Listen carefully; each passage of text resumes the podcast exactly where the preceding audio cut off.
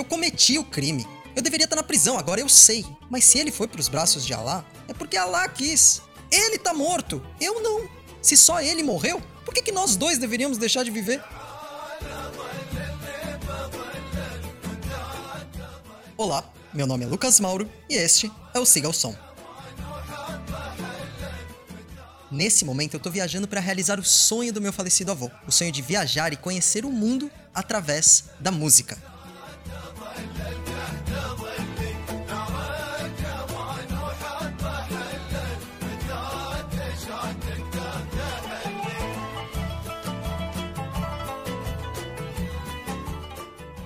No episódio passado falamos sobre o Khalej, lá nos Emirados Árabes Unidos. Pegamos um busão então e chegamos aqui no Oman para falar sobre dois gêneros musicais dessa vez, um sobre o mar e o outro sobre o deserto. Nesse episódio em especial, não estranhe, eu vou interpretar um homem que foi muito importante nessa nossa caminhada pelo Oman, que é o Sheikh. Eu já peço desculpas de antemão a todos os meus amigos, atores e atrizes aqui pela atuação bem deficitária, mas enfim, vamos em frente.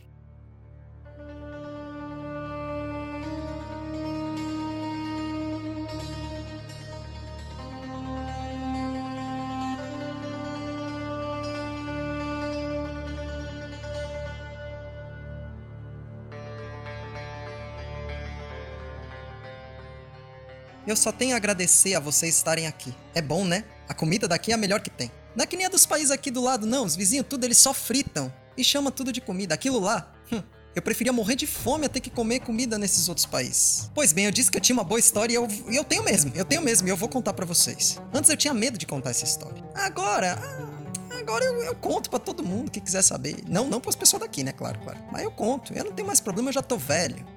pode fazer o que quiser de, de mim, eu, eu, já, eu já sofri tanta coisa. Pois bem, meu nome é Shake. É, é Shake, não é Shake. Que eu não sou rico. Como vocês podem ver, eu sou morador de rua. É, eu tenho aqui o, o meu travesseiro, que é essa pá aqui que vocês estão vendo. E o meu cobertor. Eu durmo, eu durmo por aqui mesmo. É shake. É shake de bagunça mesmo. As pessoas tudo ao redor aqui acham que eu sou tudo doido. Né? Eles acham que eu sou louco, mas eu não sou louco. Eu sou estudado. Eu sei, eu tô falando inglês com vocês, vocês estão vendo? A minha história é a seguinte, meu filho. Há mais de 45 anos a polícia do Oman está me procurando. E o mais engraçado é que eu tô aqui na frente deles e eles não me acham. Eu tô em Muscat, a capital, meu filho. Tu tá vendo? A capital. O sultão, ele mora duas quadras daqui e não me acha. Às vezes eu queria que eles me achassem, mas aí eu logo não quero mais não. Ocorre que eu matei Mohamed Agir. E eu matei Mohamed Agir por deitar na cama de minha esposa. Eu matei sim com uma pá de cavalo igual a essa daqui. Nesse momento a gente pediu pro, pro Sheik não, não, não bater com a gente com, com a pá que ele pegou ali comigo com força. A gente falou, não, não, não, fica calmo, fica calmo, não mata a gente também não. O que me dói é que ele tava deitado de roupa e tudo, e dizia que não tinha maldade. Mas eu tava alterado de raiva e quando cheguei vi na minha casa os dois deitados, os dois deitados na minha cama. Mas me dói não saber se ele, se ele era inocente ou não, sabe? Mas quis lá que ele fosse ao paraíso com apenas dois socos e três pasadas na cara. A Jamile logo correu, achou que eu ia fazer o mesmo com ela, mas eu nunca agredi uma mulher, eu nunca agredi uma mulher, nem com uma pá, nem com nada. Eu não ia machucar a minha esposa. O problema foi ele que criou, deitando numa cama que não era dele. Jamile estava na cama dela. A cama era de Jamile. A cama era de Jamile e minha. A cama era nossa. Foi ele que errou, deitando na cama que não era dele. Eu fiquei do lado do corpo de Mohamed Agir, esperando a ambulância chegar para ele e a polícia chegar para mim. Três anos eu fiquei preso, mas logo os carcereiros pegaram simpatia por mim. Por mim, pela minha história. Eles diziam assim: Ó, oh, você já foi punido pela traição, não convém ficar pagando pena aqui. E logo eles me deixaram sair pela porta dos fundos. Ninguém sabe. Meu filho, eu cometi o crime. Eu deveria estar na prisão agora. Mas se ele foi pros braços de Alá, é porque Alá quis. Ele tá morto. Eu não. Se só ele morreu, por que nós dois deveríamos deixar de viver? A minha ideia ao sair era buscar minha esposa e fugir pros desertos do sul. Mas foi aí que eu descobri que poucos dias depois de eu ser preso, tinham matado a minha Jamile.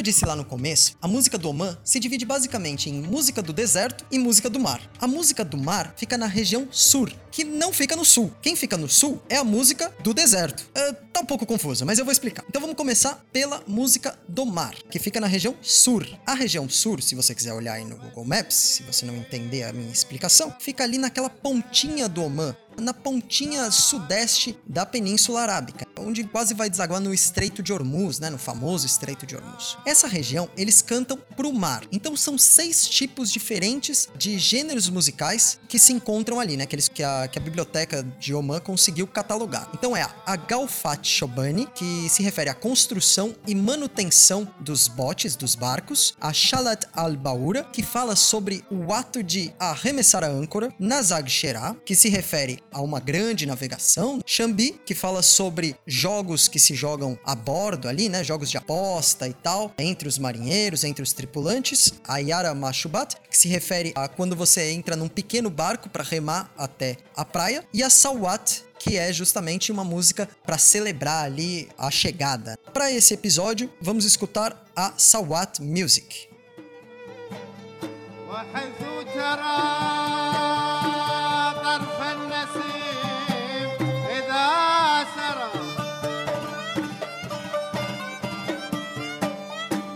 تذكرت ما ضمته تلك المواضع Já a música do deserto fica na região de Dofar, e aí sim, fica no sul do Oman. A música do deserto é conhecida como Al-Bahar, e ela fala bastante sobre guerra, fala bastante sobre conflitos entre tribos. Então tem uma marcação de instrumentos de percussão muito forte. Uh, e no Oman, a gente teve a sorte de assistir uma apresentação de Al-Bahar. Então como que funciona? Ficam duas fileiras de homens, às vezes fileiras muito extensas, e eles ficam se encarando, declamando uma poesia, só que em estilo guerreiro, né? Não é um, uma poesia que eles fazem lá aos mares. É, não, né? Não, é um sentido de guerra mesmo, né? Tradicionalmente eram tribos que se enfrentavam, se encaravam, né, frente a frente, as duas tribos, e, e diziam gritos de guerra uma para outra, né? Hoje em dia é mais para casamentos, funerais, e eles também costumam bastante cantar o Al-Bahar durante partidas de futebol, partidas de cricket, que são muito tradicionais aqui, pela presença indiana, em grande parte, pela influência inglesa também aqui no Oman. Então, antes de uma partida importante, eles costumam também é, declamar o Al-Bahar. Agora, se eu pedisse pro Sheikh escolher um gênero musical do Oman que melhor o representasse, sem dúvida seria aquele do deserto, aquele que fala de guerra, seria o Al-Bahar.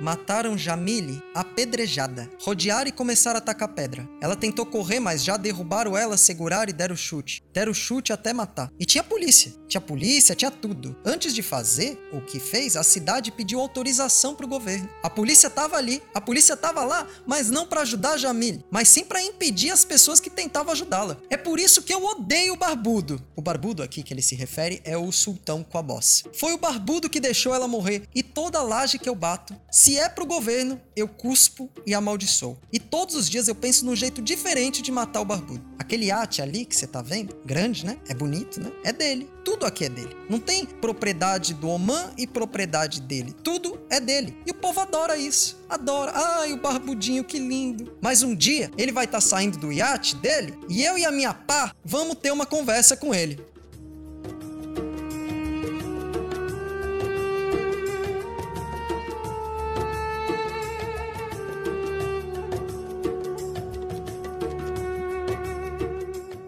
Sultão Quabos, o barbudo a que Sheikh se referia, morreu em 10 de janeiro de 2020, algumas semanas depois da nossa última conversa com Sheikh. A imprensa oficial disse que a morte de Quabos se deveu a problemas comuns de saúde. Não há evidências de pasadas.